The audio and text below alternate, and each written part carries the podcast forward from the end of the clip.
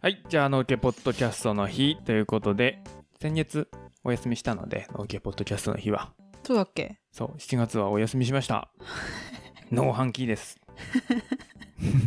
ご容赦くださいって感じで、えー8月の農家ポッドキャストの日、いつものように二十四節気と月の動きから、はい。ハーブ農家の動きを見ていきたいと思います。はーい。うんと、その前に、先月のね、二十四節気をやってないので、うん。7月の二十四節気は何があったかというと、うん。少々と大暑です。もう7月の二十四節気はね、わかりやすい。大暑はめちゃくちゃ暑い期間が来ますよと。うーん。で、少々はまあそれが、それに近づいてますよっていう感じかな。うーん。少々と大暑。少々と大将。少々と大暑ね。はい。で、それが過ぎて8月に入りまして、えー、二十四節気的には8月7日が立秋が来ます。はい。辰秋。うん。もう名前やの通りばいよー。終わる。一年終わるも暦上はこの立秋と。立冬の前日までが秋でうす。ーん。はい。で立秋が過ぎた後の暑さ暑い日とかのことを残暑と言います。うーん。なのでまだちょっと暑さは秋暦上は秋とはいえ、暑いみたいうね。ん、まだ残暑は残りますよっていう感じかな。うん、で8月23うん、日月曜日はうん処暑処理の処処なんつうの？ところ？うん、少々。少々でこの辺りからだんだん涼しくなってきますよとで台風得意日になってるらしく何得意日って？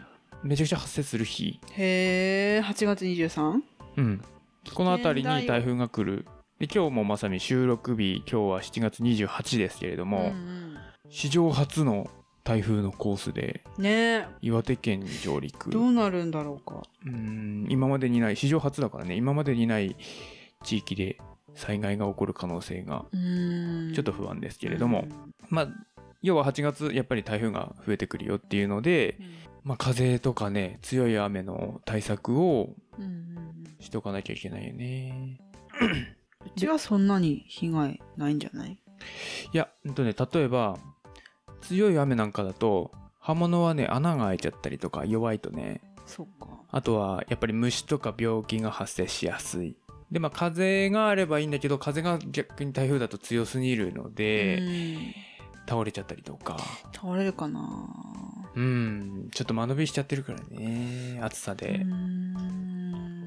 なのでまあ梅雨時期と引き続きハーブは蒸れないような対策が必要になってきます。バジルなんかだと多分この辺りからまあ地植えのやつねうんうん。はあの根元のところから多分根っこがね出始めてるんですよ、雨が当たったりすると。だから土寄せしてあげるといいかもしれませんはい。はいはいなるほどね。はい。で、えー新月は8月8日、満月は8月22うんです。その前後は、あのー虫の産卵、羽化。と、あと、植物の成長期が来るので、うん。まあ、除草とか、防除とかう、ん。そのあたりをしっかりやりましょはい。全然できてないね。う。うん。全然思い通りに動いてないんだけどう大丈夫かな？そうなんだよ。心配です。なかなかね、まあ、そんな感じでうす。ん。で、大体、あの、日の入り、日の出がうん。5時前ぐらいうん。で、日の入りが6時半頃になってきます。はい。ちょっとずつ夜が長くなってくるのうで、ん。やだな。ね、ずっと明るくいてほしい本当に。作業時間がね、日の入りが6時半ってことはもう7時まで作業できないよね。ますようん。はい。そんな感じです。はーいということで、今回はちょっとね、まだまだ我々はザ・農飯期なので、サクッと短めで終わりたいと思います。はい、はい頑。張ろう8月頑張ろうえー、農家ポッドキャストの日、あ、そうだそうだそうだそうだ。えっと、その大事な話をしてなかったよ。何？8月2日はハーブの日。あそうだった皆さん8月2日はまあこれ配信が8月1日だと思うので明日8月2日はハーブの日、皆さんハーブをなんだろう食べたり飲んだり利用したりいちょころいろっとでもねね。ちょっと触れてみてほしいな。こんまだねあのー何がいけるかな、まあ、まだいろいろ種まきとかしても最悪室内にあげたりできるのでハーブを育てるきっかけとしてもいいと思いますのでうん。ぜひぜひ。どうぞ。そんな感じです。はい。